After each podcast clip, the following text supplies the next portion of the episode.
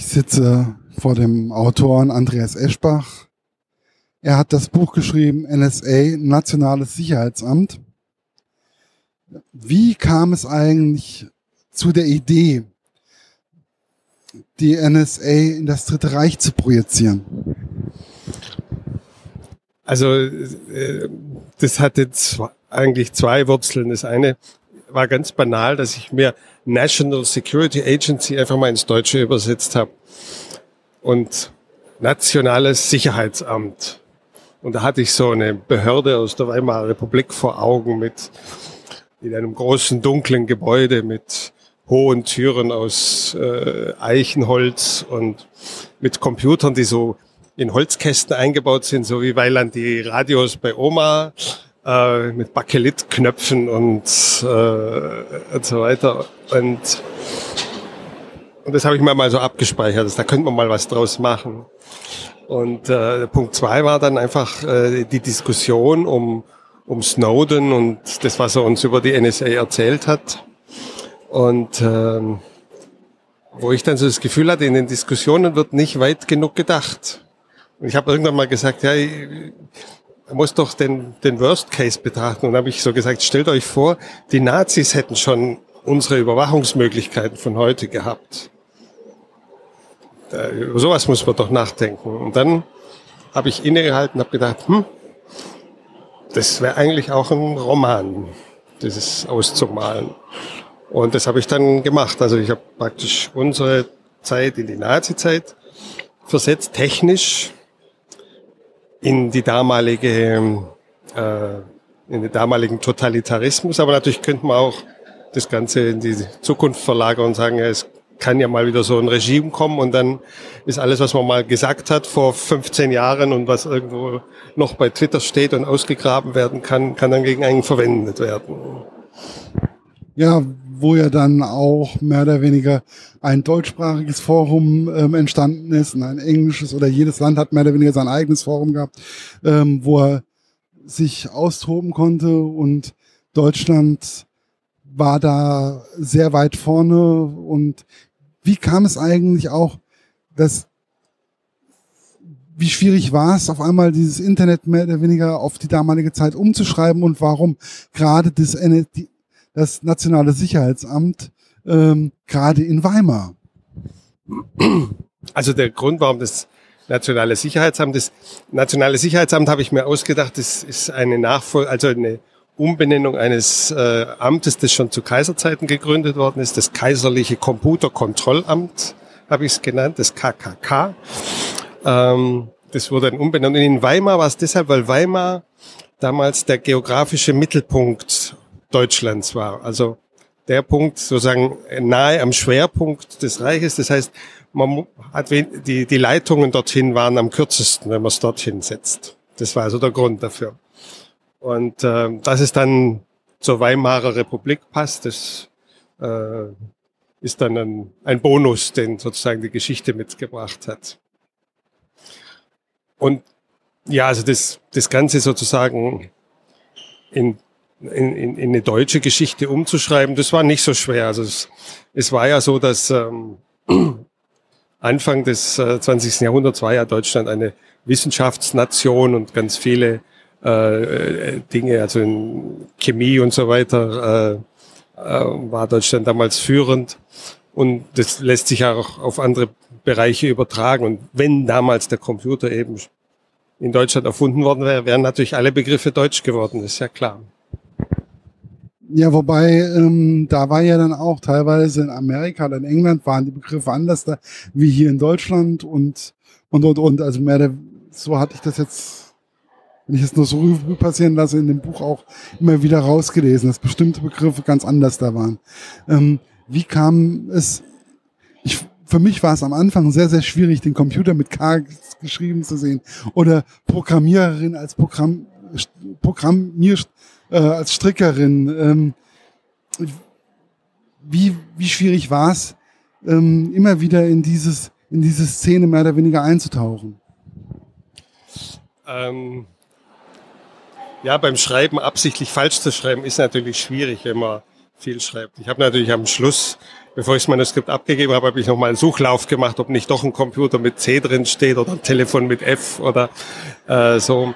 Äh, das mit dem Programm Strickerin, das erkläre ich ja, woher das kommt. Also ich vergleiche es einfach. Ähm, äh, also Stricken deshalb, weil die ersten lochkartengesteuerten Maschinen waren ja Strickmaschinen. Und daher hatten auch die äh, Erfinder der äh, Holleritmaschine und so weiter die Idee, äh, das äh, mit Lochkarten zu machen. Und, äh, und von daher ist, die, ist da eine Ähnlichkeit da. Dann erkläre ich ja auch, warum Programmieren eine urweibliche Tätigkeit ist. Ne? Ähm, äh, und äh, naja, und dann werden die, werden die eben so genannt. Das sind einfach Dinge. Ich wollte einfach auch sowas wie eine Kultur schaffen, dass man es einfach, dass da niemand drüber nachdenkt, sondern das ist einfach so. Und da ist es dann so im, im Gymnasium, zehnte Klasse, müssen sich die Mädchen entscheiden, ob sie Haushaltslehre machen oder Krankenpflege oder Programmieren. Die drei Sachen, ähm, die eben Mädchensachen sind. Und, äh, äh und äh, die Helene in meinem Buch, die will keine Krankenpflege machen und für Haushaltslehre ist sie zu ungeschickt, also wird sie halt Programmstrickerin. Ja, wobei ja Helenes Eltern ähm, es gerne gesehen hätten, wenn sie in den äh, medizinischen Bereich gegangen wäre. Ähm, weil der Vater ja ähm, Arzt ist und ein in Deutschland führender Arzt ist in der Rassenforschung und und und. Ähm, wie, wie war das eigentlich, die Helene zu schreiben und diesen rebellischen Geist auch von ihr ähm, zu, zu spüren? Also am Anfang ist sie ja nicht wirklich rebellisch, sondern sie will einfach nur ähm, auch irgendwie über die Runden kommen. Es ist nur so, dass sie quasi in ihren Eltern keine Verbündeten hat, sondern äh, sich gegen deren ja, also die sind ziemlich dominierend, die wollen halt sie verheiraten und äh, dass sie bestimmte Berufe einschlägt und, ähm, und dem Volk dient und, und all so Zeug. Äh, und sie muss sich also quasi gegen diesen Druck behaupten und ihr Rebellentum ist also in, geboren aus diesem Auflehnen, aus diesem Versuch einer Selbstbehauptung. Der Gegenpol von der Helene ist ja der Herr Lettke. Ähm, in der National Nationalen Sicherheitsamt. Und ähm, wie kam Sie auf die Idee von dem Herrn Lettke? Also der, der Lettke ist schon ein bisschen älter.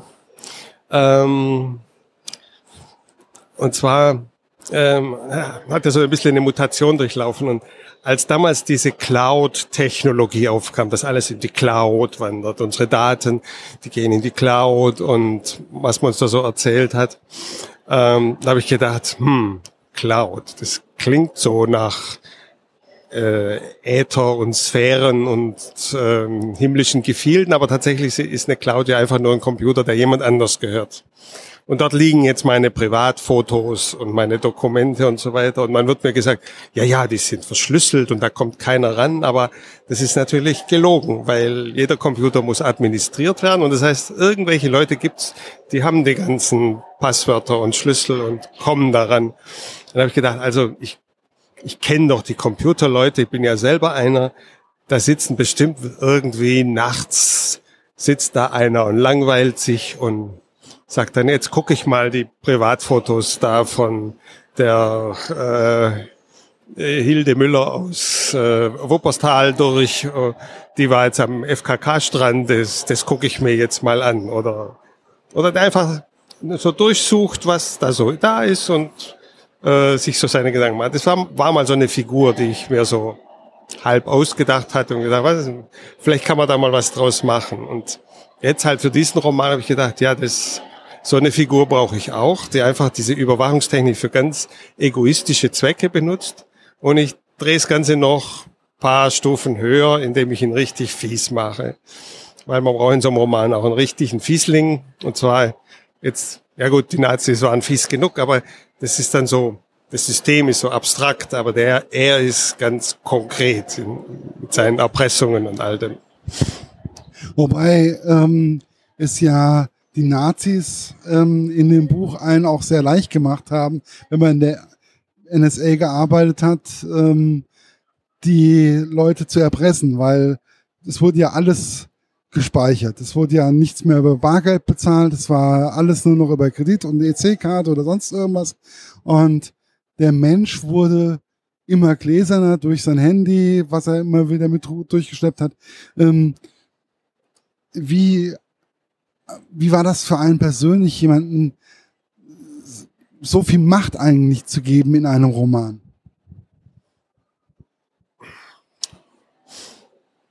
Also das ist kein Problem, das macht man einfach. Also äh,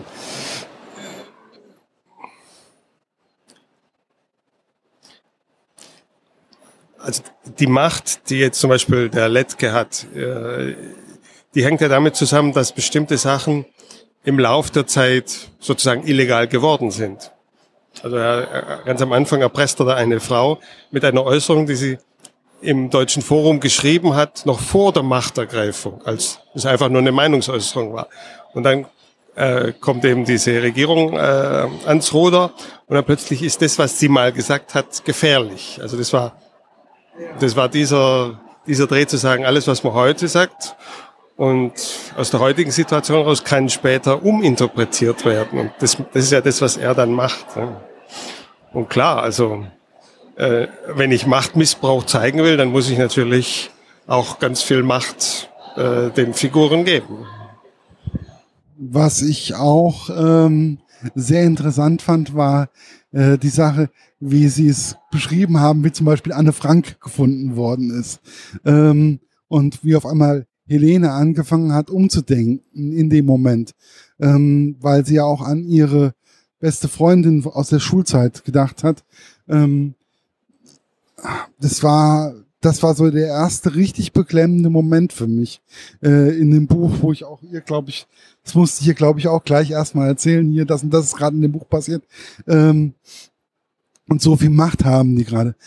Was, äh, wie sich, wie schnell war das eigentlich für Sie auch klar, dass man damit auch Juden oder ähm, Leute, Fahnenflüchtige finden kann? Mit den möglichen Möglichkeiten. Also man muss dazu sagen, dass das äh, überhaupt nicht erfunden ist. Das könnte man ganz genau so machen. Ne? Also das ist, das ist ganz banale Computertechnik. Wenn man diese Daten hat, kann man die so auswerten, wie es im Roman beschrieben ist und würde dann diese Ergebnisse finden. Also wenn es einen Grund gibt, Leute zu verstecken, das ist ja der springende Punkt. Wenn es diesen Grund nicht gibt, dann ist es egal. Ne? Aber wenn eben eine Situation eintritt, dass, es, dass man Leute verstecken muss, und dann äh, könnte man sie auf diese Weise äh, ausfindig machen. Und das ist das, was ich da gemacht habe. Wie kam es zu der Idee, wo wir gerade bei Flüchtlingen sind, bei Fahnenflüchtigen, ähm, wie kam es auf die Idee des, des Arthurs bei dem Roman, also dem Liebhaber, den Geliebten von Helene? Ähm, ich wollte sie jemanden verstecken lassen. Also ich wollte sie in die Situation bringen, dass sie einerseits an diesen Projekten beteiligt ist, um äh, äh gesuchte Leute aufspüren äh, zu müssen, aufzuspüren und äh, dass sie gleichzeitig äh, verhindern muss, dass er gefunden wird. Und, und die Situation haben wir, dass sie praktisch immer, wenn so eine wenn so eine neue Idee aufkommt, wie man jetzt irgendwelche äh, versteckten Leute findet, dass sie dann erstmal ausprobiert, finde ich auf diese Weise jetzt den Arthur? Und wenn ja, dann, dass sie dann überlegt, wie kann ich jetzt irgendwelche Manipulationen machen, damit er eben nicht ausfindig gemacht hat. Eben diese zwei Seiten ist so ein bisschen wie ähm, der Detektiv, der sich selber suchen muss in, in manchen Krimis, weil er hat irgendein Verbrechen begangen und muss jetzt an der an den Ermittlungen teilnehmen. Ein bisschen, bisschen so ist es, in, in der Situation ist sie. Ähm, und, äh, und das Interessante dabei war, dass sie anhand dessen eben merkt, was sie tut. Also sie kann jetzt, sie kann sich in der Situation nicht mehr verstecken und sagen, ja, ich tue ja nur meine Pflicht, weil eben der Mann, der sie liebt, äh, den bringt sie damit in Gefahr. Und dann wird, wird klar, was sie da eigentlich, wird ihr auch äh, völlig klar, was sie da eigentlich tut. Wie war es eigentlich auch für Sie, ähm, immer wieder ähm, geschichtliche Personen mit einzubinden und die plausibel einzubinden, wie zum Beispiel Mengele, Göring und so weiter? Wie, wie war das? Wie kann man sich das beim Schreiben vorstellen? War das von vornherein klar, dass die auftauchen oder kam das, hat sich das entwickelt? Naja, die, die Frage, die man sich stellt, ist, ähm, also es muss sich schon harmonischer geben. Also man stellt sich vor, wie äh, in welcher Situation würde diese Figur auftreten. Also wann tritt Hitler auf, wann tritt Himmler auf und so weiter. Die Figuren zu beschreiben ist nicht schwer, weil man hat ja Dokumente darüber und jeder weiß, wie äh, würde ich Himmler wiedererkennen und Hitler sowieso. Und, und man weiß, wie die geredet haben und wie die gesprochen haben. Das ist einfach. Ähm, und äh, ich habe es jetzt nicht um, um ihrer Selbstwillen gemacht, sondern einfach, um zu zeigen, also dass Himmler am Anfang auftritt, äh, das war einfach die Situation, dass er sich überlegt hat, dieses NSA in die Gesamtorganisation äh, SS einzubinden, das Reichssicherheitshauptamt. Ähm, und äh, das wäre, also wenn es ein NSA gegeben hätte damals, wäre das etwas, was er irgendwann getan hätte. Dass er da gesagt hat, ich, ich überlege mir jetzt, ob ich das jetzt einkassiere oder ob ich es bestehen lasse. Äh, die Nazis hatten relativ viele Ämter und Behörden, die es doppelt gab, weil das war so ein bisschen Teil ihrer äh, Philosophie, äh, dass verschiedene Organisationen auch gegeneinander arbeiten sollen, so Evolution und Kampf des Stärksten und so weiter. Aber es gab natürlich auch diese Bewegung, dass einer gesagt hat, ich krall mir jetzt noch irgendeine Zuständigkeit und verleibt die mir ein. Und deswegen war eben diese Situation da und das, da hätte er niemand anders geschickt, sondern das hätte er sich selber angeguckt.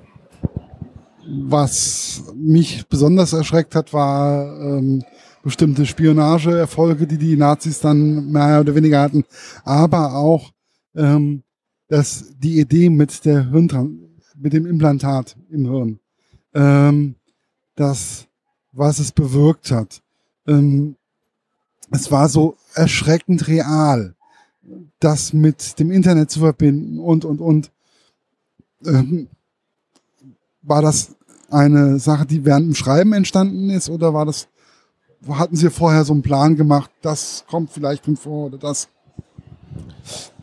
Ja, ich mache mir vor dem Schreiben immer einen Plan, was ich mir vorstelle, dass dann wird ich ändere den, den Plan dann im Lauf des Schreibens oft. Also es äh, war nicht sicher, dass das so kommt oder, oder wann es genau kommt, aber es hat sich dann eben rauskristallisiert, dass das ein guter, einen guten Abschluss gibt und es ist ein bisschen spekulativ, aber nicht sehr. Also ich habe erst vor zwei, drei Wochen eine wissenschaftliche Arbeit gefunden im Internet, wo es darum ging, äh, Gehirne direkt miteinander zu kombinieren, also so ähnlich wie ich es auch in der Out-Trilogie beschrieben habe. Und diese Versuche, äh, die Funktionsweise des Gehirns zu entschlüsseln und es dann zu beeinflussen, die gibt's jetzt auch schon. Die sind noch nicht so weit gediehen. Da, da, da ist der Roman an der Stelle so ein bisschen spekulativ, aber äh, grundsätzlich wird es schon versucht.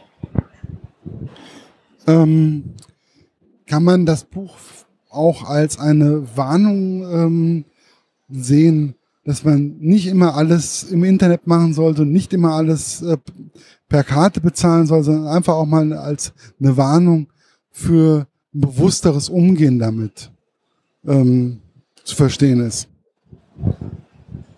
Also ich hoffe doch sehr, dass man dieses Buch auch als Warnung liest. Ähm, äh, ähm, oder eben eine, dass es dazu beiträgt, dass man bewusster umgeht mit dem Internet, dass man sich überlegt, was man jetzt äh, da reinstellt und was man, äh, was jetzt unbedingt an die Weltöffentlichkeit muss. Müssen alle sehen, was ich heute gefrühstückt habe, zum Beispiel. Ja. ja ähm, und ähm, was es nicht ist, ist eine Aufforderung, jetzt sich verschlüsselte E-Mail-Programme zuzulegen oder nur noch über Tor, Onion, Routing, Netzwerke zu surfen. weil damit macht man sich genauso verdächtig, weil es natürlich auch möglich, Leute rauszufiltern, über die man nichts weiß oder die irgendwie, die nur verschlüsselte E-Mails versenden. Da kann dann auch eines Morgens um 4 Uhr jemand vor der Tür stehen und sagen, was machen Sie da eigentlich? Also ist, ähm, die Lösung ist wahrscheinlich nicht die, dass man jetzt private Maßen, Gegenmaßnahmen ergreift und sich da so irgendwie einigelt oder alle Accounts abmeldet und zum Einsiedler wird, sondern ist, die Frage ist, dass wir eben wissen, also ein, ein größeres Verständnis davon haben müssen, was wir da eigentlich tun, wenn wir im Internet unterwegs sind. Ja, man muss sich klar machen, äh, diese ganze Technologie ist erst seit 20 Jahren ungefähr Teil unseres Alltags. Das ist alles noch in den Kinderschuhen und äh, wir müssen damit sozusagen erst noch richtig umgehen lernen. Das ist ein bisschen so wie mit dem Auto. Das Auto gibt seit na, 120 Jahren oder so. Ähm, und am Anfang waren das auch Höllenmaschinen und man ist an Bäume gefahren und in Böschungen runter und hat zu schnell und zu und so nach und nach haben wir gelernt. Wir wissen, was man mit dem Auto anrichten kann. Wir wissen, wie man damit umgeht. Wir haben uns daran gewöhnt, Sicherheitsgurte zu tragen und äh, wir haben alle möglichen äh, Maßnahmen erfunden, um das Autofahren sicherer zu machen. Und so ähnlich müssen wir das mit den Computern auch lernen. Was sind so die nächsten Projekte? Gibt es neue Projekte oder neue Gedankenspiele in irgendwelcher Art und Weise? Ähm, weil ich denke, bei dem Umfang von den Büchern, die sie auch immer haben, ist es ja auch immer eine richtig, eine recht große Vorbereitungszeit. Gibt es da schon neue Ideen, Planungen? Ja, Ideen gibt's, aber über die spreche ich grundsätzlich nicht, bevor das Buch nicht fertig ist. Ja, dann bin ich mal gespannt, ähm, genauso wie man auf das Ende oder die ganze Geschichte ähm, von diesem Buch sein kann. Es ist es sind viele Aspekte, die ich jetzt auch nicht angesprochen habe, die in dem Buch vorkommen und die man einfach, glaube ich, selber erfahren sollte. Ja, unbedingt. Lesen, lesen, lesen. Ja, dementsprechend. Viel Spaß.